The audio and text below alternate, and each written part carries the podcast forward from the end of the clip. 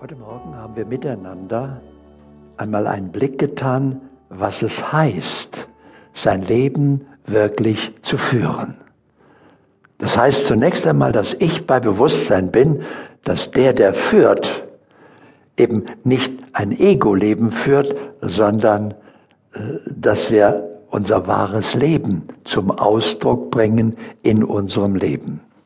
Und die Grundabsicht ist die Verwirklichung unserer Lebensabsicht. Prüfen Sie einmal, ob Ihnen bewusst ist, weshalb Sie hier sind. Ich meine nicht im Seminar, ich meine in dieser Inkarnation.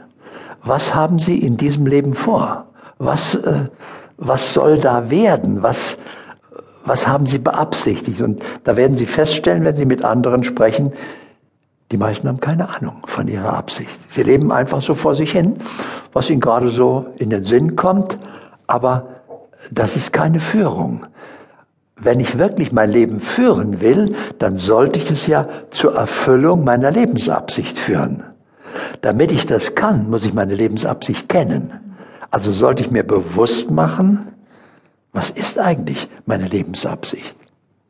Der erste Schritt ist, ich mache mir bewusst, dass ich mit einer bestimmten Absicht in dieses Leben gekommen bin und hier bestimmte Erfahrungen machen möchte. Der erste Schritt ist, ich mache mir bewusst, wer hat da eine Absicht? Also wessen Absicht will ich erfüllen? Die meines Egos oder die von mir selbst? Dazu brauche ich meine Antwort auf die Frage, wer bin ich? Als wer lebe ich? Also machen wir das gleich noch einmal praktisch. Prüfen Sie noch einmal, auch wenn Sie es gestern schon gemacht haben, wer sitzt heute auf Ihrem Stuhl? Als wer sind Sie hier?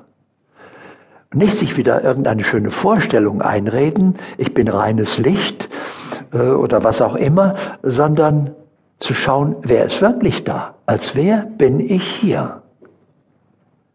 Und ist das der, als der ich hier sein möchte? Als wer möchte ich denn hier sein? Und wenn ich das wirklich will, dann richte ich meine Aufmerksamkeit darauf und bin der, der hier sein sollte. Also vollziehen wir auch diesen Schritt. Ich bin hier als Bewusstsein. Ich bin ein ungetrennter Teil des einen Seins. Ich bin vollkommen. Ich bin ewig. Dieses Leben ist nur eine vorübergehende Erfahrung. Ich war immer und werde immer sein. Und dann schaue ich einmal hin, was will ich verwirklichen? Was ist meine Lebensabsicht? Wie kann ich die erkennen? Ganz einfach. Als ich mich entschieden habe für diese Absicht, habe ich mir alle Fähigkeiten, Kräfte mitgegeben, vor allem aber habe ich mir das Interesse daran mitgegeben, dass es mir Freude macht, das zu verwirklichen, weshalb ich hergekommen bin. Also achte ich einmal auf die Sprache meiner Freuden, meiner Interessen, meiner Begeisterung. Was begeistert Sie in diesem Leben so richtig? Für viele Jungs ist das anfangs Autos. Ich kenne viele, bei mir war es auch so. Das erste Wort war nicht Mama oder Papa, sondern Auto. Ja, und so hat jeder etwas, das ihn von Anfang an begleitet.